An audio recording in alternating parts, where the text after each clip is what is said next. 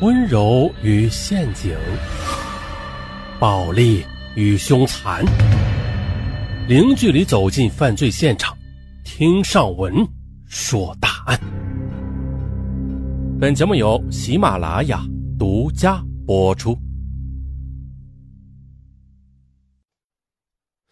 二零零八年的八月五日中午，在海南省海口市风景点的白沙门附近。从事景观树种植的工人王森林正在同往日一样劳作，突然呢，正在附近拾柴的一名老人跌跌撞撞的向他跑过来，告诉他，在小树林的一个废弃的排水管里发现一只编织袋，里边啊好像是包裹着人的尸体。王森林听后大吃一惊，跑过去一看，果然的，真的如老人所说的那样，编织袋里面包裹着人的尸体。他倒吸一口凉气，连忙用手机拨打了幺幺零报警。接警后呢，海口市公安局美兰公安分局红岛边防派出所快速来到现场，在保护现场的同时，立刻又向美兰区的公安分局海口市公安局汇报。接到警情通报之后啊，海口市公安局立刻启动命案侦破机制。经过现场勘查和尸体检验，确定了死者系一名年轻的女性，被人杀死后啊，将躯干部分包裹丢弃于此的。这尸体已经开始腐烂了。鉴于案情重大，的为迅速侦破此案，当晚海口市公安局召开了案件侦破工作会议，成立八五专案组，全力展开命案攻坚。一是围绕案发现场迅速展开尸源协查；二以现场为中心，向四周辐射，摸排社会闲散人员；三调查走访现场周围的住户、企业，了解案发前后是否发现异常的情况，并对其中的外来人员进行排查。这排查是很有效果的。经过多方侦查，警方锁定了被害人为李珊珊，女，二十三岁，湖南省岳阳县人，海南某大学旅游学院大四毕业女生。毕业之后呢，成为海南一外企员工。在确认了尸源，那就是确认了死者身份之后啊，专案组立刻围绕死者生前的社会关系展开全方位调查。被害人李珊珊的丈夫陈明。渐渐的进入了警方的侦查视线，但是此人在案发后就离开海口了，了无音信，这给警方的侦查工作带来了很大的困难。不过，功夫不负有心人，在专案组民警不懈的努力之下，陈明的行踪是慢慢的浮出了水面。十月二十二日中午，在广州市火车站旁的一个快餐店内，犯罪嫌疑人陈明被专案组民警给抓获了。啊，犯罪嫌疑人被抓获了，但是。案件，它的重点不是抓获了，又判了多少年，而它的真正意义啊，是在于这个不好的结果，它是怎样的过程造成的？对，过程来了，我们从头细说。融资出众的李珊珊出生于湖南省岳阳市。二零零四年啊，能歌善舞的她考上了海南某大学的旅游学院。二零零六年的暑假，她放学回家了。在海口坐长途汽车回岳阳县的路上时，认识了也在海口某大学读书的陈明。陈明高大英俊啊，一路上时刻守护着李珊珊，令他备受温暖。巧的是，两个人既是老乡，又是校友。陈明一九八四年七月出生于湖南岳阳市的一个普通工人家庭，从小学习很用功，成绩啊总是名列前茅。陈明的文笔很好的。时常在校报上发表文章，加上人又热情，便很快的打动了珊珊的芳心。最后呢，毕业论文答辩之际，陈明对珊珊的无私帮助，使他们走到了一起。二零零七年呢，珊珊与陈明学成毕业，于是他们选择了不少同学都走过的老路，就是啊，在海口租了一间房子，成为了毕婚族。呃，毕业的毕。毕业意味着人生创业的开始，小夫妻俩商量的最多的就是工作的问题。珊珊给自己和陈明规划了一个理想的蓝图，他自己到外企打工养家，让陈明啊在家复习，准备报考人人羡慕的国家公务员。珊珊认为的，在这个经济颇不稳定的时代，公务员是最稳定的职业了。似乎啊，一旦捧上此饭碗，终生是不愁吃穿，哎，也没有业绩要求。也不必疲于奔命，只要你不犯什么大错，永远不会被撤职或者裁员，呃，被迫下岗之类的。珊珊还盘算着，公务员吧，他有一定的社会地位，嫁了公务员老公，那以后自己将来的社会地位啊，也会随之提高的。接着，为了说服陈明，珊珊又举了好几位同学找工作的例子，反正吧，都是负面的例子。对于珊珊的设想，陈明也没有反对，但陈明啊，也简述了自己的观点。他说：“考公务员不容易，即便考上了，想要出人头地也很难。那做的永远都是一些琐碎的事儿，也没有什么大展拳脚的余地。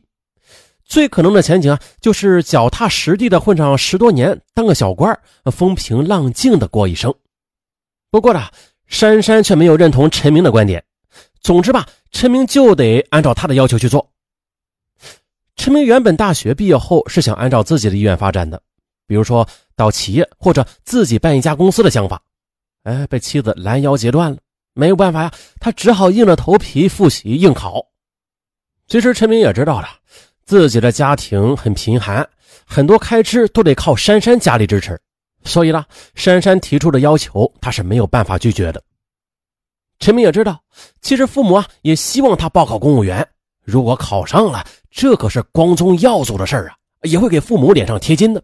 啊，光是这一点，她也没有办法反对报考公务员这件事儿啊，看到丈夫的态度转变了，嗯，珊珊十分的高兴，连忙托人到北京买了一大箱的公务员的考试复习资料。为了尽快让经济好起来，珊珊又托关系啊，到海口的一家外企找了一份工作。但是薪水远远没有他想象的高。看到妻子如此疼爱自己，为了自己能够出人头地，不停的劳碌着。启明也不由得愧疚起来，决定了好好的复习，不辜负他的一片心血。有了精神动力，陈明便开始抓紧一切可以利用的时间学习，几乎是废寝忘食。而为了给丈夫创造良好的学习条件，珊珊再苦再累也不让丈夫干家务活，生活上更是处处的体贴入微。为了给丈夫创造一个良好的复习环境啊，珊珊向父母借了三万元钱，租了一间大房子。然而啊，二零零七年底的一次省政府公务员考试中，胸有成竹的陈明却竟然失利了。啊，也就是说，考试失败了。第一次公务员考试失利，珊珊并没有对丈夫太多抱怨，反而鼓励他一鼓作气，争取下一次成功。听了妻子的话，陈明羞愧的恨不得挖个地洞给钻进去啊！他发狠心，咬破了自己的手指，流着血用泪在不不是流着泪用血在日记本里写下了“考上公务员，出人头地，回报妻子”十四个鲜红侧目的大字儿。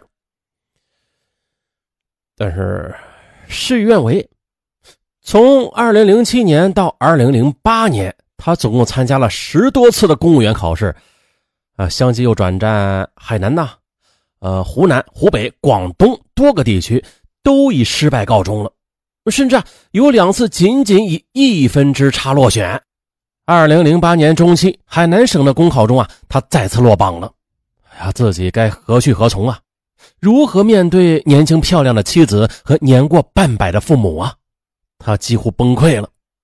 嗯，可在一次偶然的机会，他发现了这次入围者中有一个和自己同名同姓的陈明。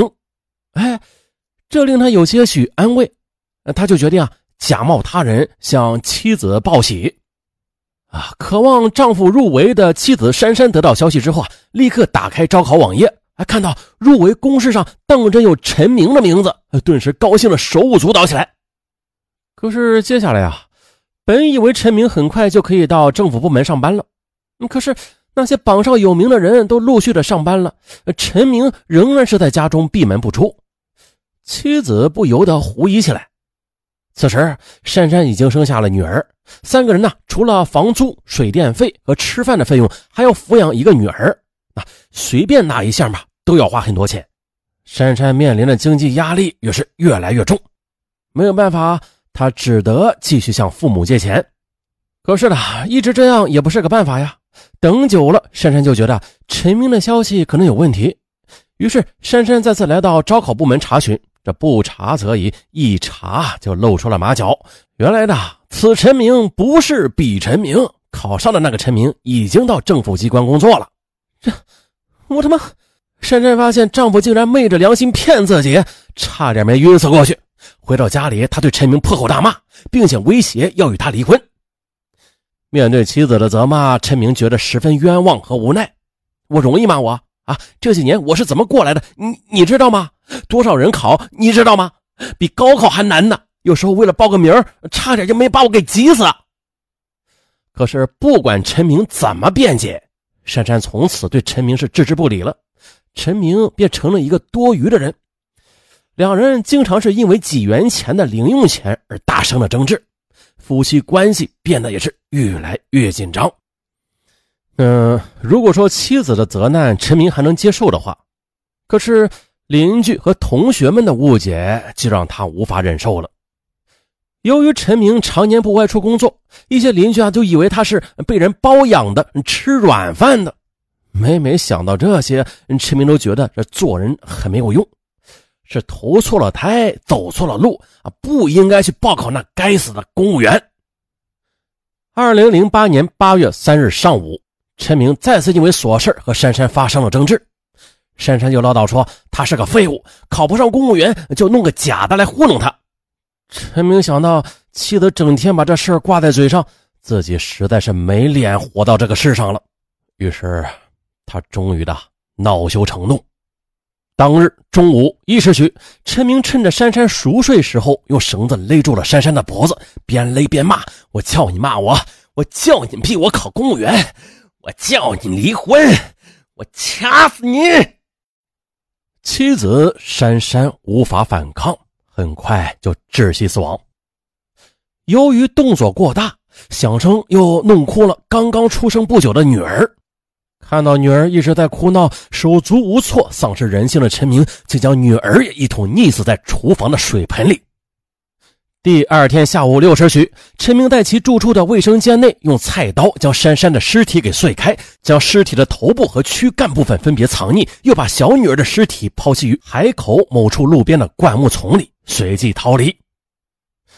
在逃离海口之前呢，陈明还回到学校打听案子的消息，看看警方有没有找到证据抓到犯罪嫌疑人呢？可戏剧性的是啊，陈明在学校读书的时候是学校的篮球队员，而侦办此案的两名民警也正是他的球友。事发时，他曾经企图通过球友来打探案情，可是呢都没有如愿，于是他只得逃到了广州躲避。当球友民警出现在他的视线里时，他就知道啊，自己是在劫难逃了。嗯，应该说是难逃法网了。啊，二零一零年八月十三日，海口中院对此案进行了审理。陈明坐在被告席上啊，提起案发时的一些细节，他禁不住失声痛哭，追悔莫及。此时的满心痛苦和悔恨的陈明，他只求速死，同时的。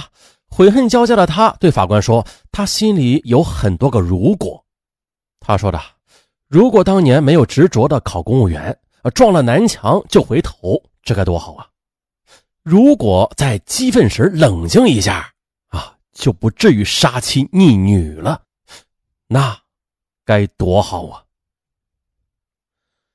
呃，或者呀，这个已经无法挽回的悲剧。”能为其他的年轻人敲响人生的警钟吧。好了，就到这里。